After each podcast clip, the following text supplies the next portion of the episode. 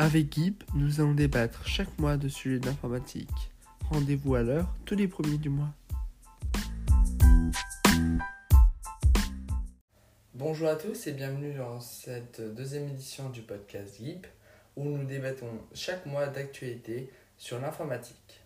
Aujourd'hui, nous accueillons à nouveau Christophe Prieur qui va débattre avec nous d'un sujet sur la vie privée. Bonjour Christophe. Bonjour à tous, bonjour Guillaume.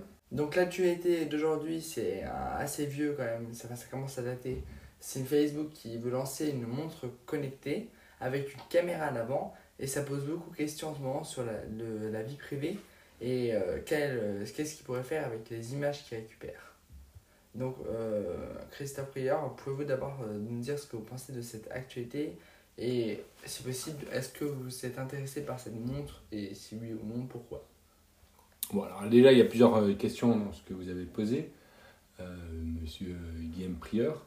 Euh, la première chose, c'est qu'en fait, moi, je trouve que ça apporte pas plus d'atteinte à la, à la, vie privée que d'habitude. Là, de quoi s'agit-il? Il s'agit d'une montre avec deux caméras, une sur la face, visible par tous, qui permet de se prendre en selfie ou, ou je sais pas quoi, et puis une autre, une autre photo, une autre caméra soit à l'arrière qui permet de prendre des photos plus précises si j'ai bien compris. Alors bon, en fait, c'est juste euh, une combinaison d'outils qui sont déjà euh, maintenant classiques. On a tous sur nos téléphones plusieurs appareils photo, euh, au moins un sur chaque face. Et donc là, c'est juste une montre avec un appareil photo sur chaque face. Donc il n'y a pas plus de, d'atteinte à la vie privée que d'habitude. Et puis la deuxième question, c'est est-ce que je l'achèterais? Bah, En fait, je pense pas. Je ne suis pas spécialement attiré par ce genre d'outils. J'aime bien euh, d'outils simples, pas euh, tout connecté avec euh, plein d'outils mélangés. Donc une montre c'est une montre, un téléphone c'est un téléphone, un outil de communication c'est un outil de communication et un appareil photo comme celui que j'ai sous les yeux pour aller sous l'eau, bah, c'est un appareil photo pour aller sous l'eau. D'accord. Et moi je vais répondre à la même question du coup. Est-ce que j'achèterai? Alors pas celle-ci pour la question bah, de la vie privée parce que je suis pas quand même d'accord avec vous quand même. C'est quelque chose qui comporte en permanence sur soi. Donc, euh, contrairement au téléphone qu'on peut éteindre, qu'on peut laisser, voilà. Mais, euh, mais du coup, je n'achèterai pas pour ça. Et aussi parce que je ne porte pas spécialement Facebook dans mon cœur et que je préférerais limite d'acheter une montre Apple ou Samsung pour, pour les questions de vie privée qui se respectent mieux eux que Facebook quand même, qui fait que vendre des données. Cela me fait d'ailleurs penser au fait que récemment Facebook avec la mise à jour d'iOS qui a empêché à Facebook de récupérer toutes nos données, euh, qui a menacé euh, de devenir payant. Et du coup, euh, ça pose la question est-ce qu'il vaut mieux payer et, et, garder nos données pour nous ou alors avoir une chose gratuite et faire partie de toutes nos données? Donc voilà, je vous pose cette question du coup, Christophe Prieur.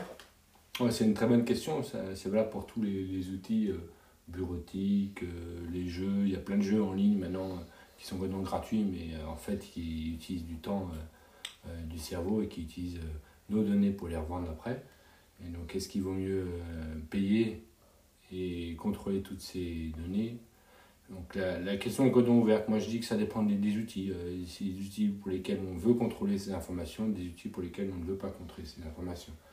Par exemple, les informations de base, moi, je n'ai pas besoin de les de les, les, contrôler particulièrement. Donc je n'achèterai pas un outil qui, qui euh, ne contient que, que peu d'informations, à mon avis, sur moi-même. Voilà. D'accord. Et moi, je vais juste rajouter aussi le point. Certains sites web euh, ajoutent en ce moment des prix pour si on refuse de payer, d'accepter leurs cookies.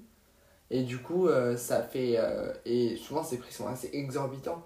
Donc, faut voir aussi ce côté-là. C'est c'est moi je suis prêt à payer pour, euh, pour éviter qu'on me récupère mes données parce que je, je, pense que c'est très important mais euh, mais de là à payer euh, pour Facebook je pense que ce serait une énorme perte de rendre payant et, et en fait je ne serais pas prêt à payer des sommes folles parce que j'ai remarqué par exemple sur certains sites web c'est 6 euros par mois alors qu'ils sont pas ils sont pas très très connus je vais pas les citer hein, spécialement mais du coup voilà et en fait, je pense que si Facebook se rendait payant, euh, ça serait assez euh, enfin contradictoire parce que déjà, ils avaient dit il y a longtemps qu'ils jamais seraient payants. Et en plus, Et en plus, euh, c'est plutôt eux que ça va atteindre parce qu'au final, il n'y a que eux et eux seuls que personne ne va utiliser parce que personne ne va payer des centaines d'euros pour utiliser Facebook. Voilà, bon bah. N'hésitez surtout pas d'ailleurs à réagir à ce sujet en envoyant un mail à guillaume.prieur.gp.outlook.com ou à proposer de nouveaux sujets à cette même adresse. Voilà, du coup, je vous laisse euh, Christophe Prieur conclure. Voilà, bah, bonne rentrée à tous. Euh, merci de nous avoir écoutés jusqu'à la fin de ce podcast. Et à très bientôt pour le troisième épisode. Au revoir. Au revoir Christophe Prieur, je, je ne vous dérange pas plus longtemps. Au revoir. Retrouvez d'autres podcasts tous les mois